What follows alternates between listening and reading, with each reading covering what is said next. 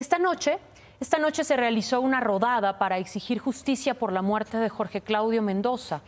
Ya lo conocemos muy bien, quien fue atropellado cuando iba en su triciclo a vender tamales el 24 de diciembre, en las vísperas de Navidad en Cuautitlán Izcalli. Una rodada que comenzó en el Parque Benito Juárez mm, del municipio y llegó hasta el lugar donde ocurrió el atropellamiento, esta tragedia. Colocaron un triciclo blanco en honor a Jorge Claudio y en esta manifestación también participó por supuesto, el hijo de Jorge, quien reiteró que no buscan una indemnización por parte del culpable, es decir, de Ken Omar, sino que se haga justicia. Por cierto, mañana se realizará la audiencia donde se definirá si Ken Omar es vinculado a proceso por el delito de homicidio culposo con dolo. Veremos. Bueno, pues estaremos atentos a la audiencia. Muchas gracias, Claudia.